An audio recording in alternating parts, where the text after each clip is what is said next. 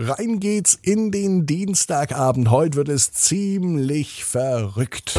Ab ins Bett, ab ins Bett, ab ins Bett, ab ins Bett. Der Kinderpodcast. Hier ist euer Lieblingspodcast. Hier ist Ab ins Bett mit Episode 707. Die neue Gute Nacht Geschichte für Dienstag kommt sofort nach dem Recken und Strecken. Also lade ich euch ein, nehmt die Arme und die Beine, die Hände und die Füße und reckt und streckt alles so weit weg vom Körper, wie es nur geht. Macht euch ganz, ganz, ganz, ganz lang, spannt jeden Muskel im Körper an. Und wenn ihr das gemacht habt, dann lasst euch ins Bett hinein plumpsen und sucht euch eine ganz bequeme Position. Und heute bin ich mir sicher, dass ihr die bequemste Position findet, die es überhaupt bei euch im Bett gibt. Hier ist die 707. Gute Nacht Geschichte für Dienstag, den 2. August. Sophie und das verrückte Haus. Sophie ist ein ganz normales Mädchen. Heute ist auch ein ganz normaler Dienstag. Es kann sogar der heutige Dienstag sein. Es ist eigentlich alles wie immer. Sophie kommt nach Haus gelaufen. In der Hand hat sie schon den Haustürschlüssel. Es dauert nicht mehr lang. Nur noch 200 oder 300 Meter. Gleich, wenn sie um die Kurve gebogen ist, dann sieht sie ihr Haus. Sophie weiß auch schon ganz genau, was sie tun möchte. Sobald sie zu Hause angekommen ist, möchte sie noch spielen. Am liebsten mit ihren Bausteinen. Vielleicht sortiert sie aber auch ihre Sammelkarten. Das mag sie auch. Die Sammelkarten mit diesen lustigen Figuren. Mama bringt ihr ab und zu beim Einkaufen welche mit. Und Sophie würde am liebsten noch viel, viel mehr haben. Die besten und wertvollsten Karten hat sie schon und einige tauscht sie auch in der Schule mit ihren Klassenkameradinnen und Klassenkameraden. Noch ungefähr 100 Meter sind es bis nach Hause. Sophie kann es kaum noch aushalten. Endlich möchte sie spielen. Doch dann macht sie große Augen. Sie steht vor ihrem Haus. Bis eben war eigentlich alles wie immer. Doch nun ist nichts mehr wie immer. Ihr Haus steht noch da. Das Haus steht aber Kopf. Wie kann das sein? Die Dachspitze ist unten. Die Haustür ist oben und alles ist verkehrt herum. Wie soll ich denn jetzt ins Haus reinkommen? Wie soll ich denn spielen, wenn alles umgekehrt ist? denkt sich Sophie.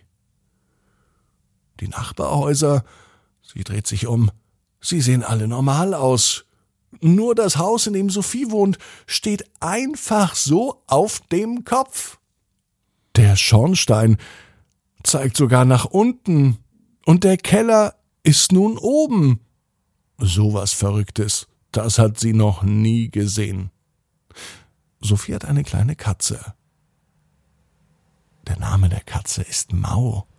Und Mau kommt aus dem Dachgeschossfenster herausgekrabbelt.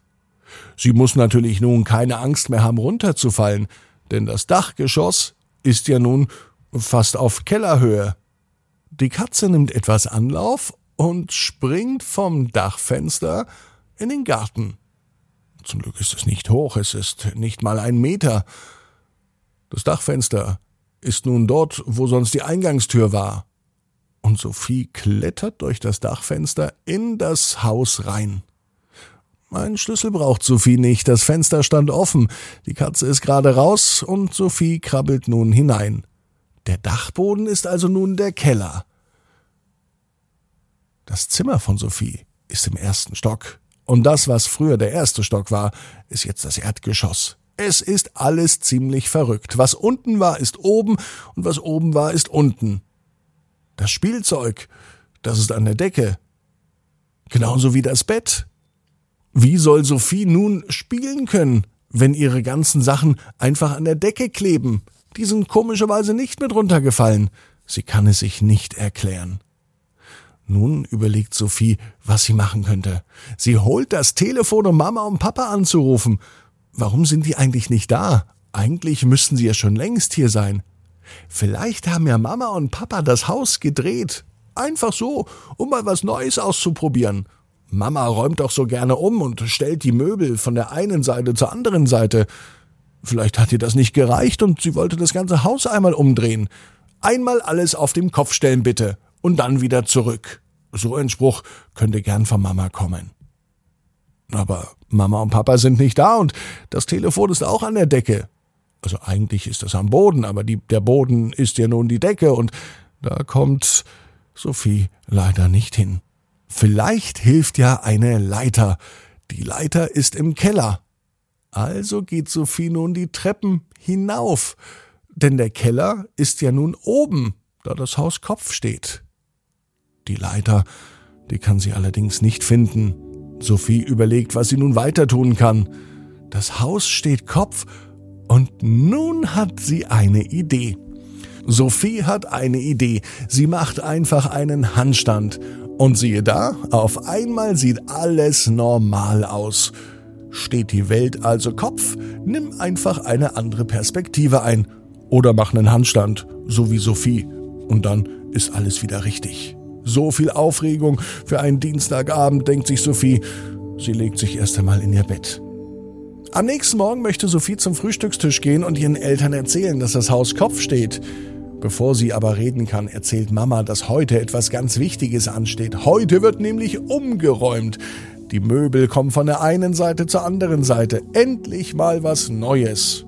Sophie hat es also schon geahnt und am Ende steht wahrscheinlich das ganze Haus wieder Kopf.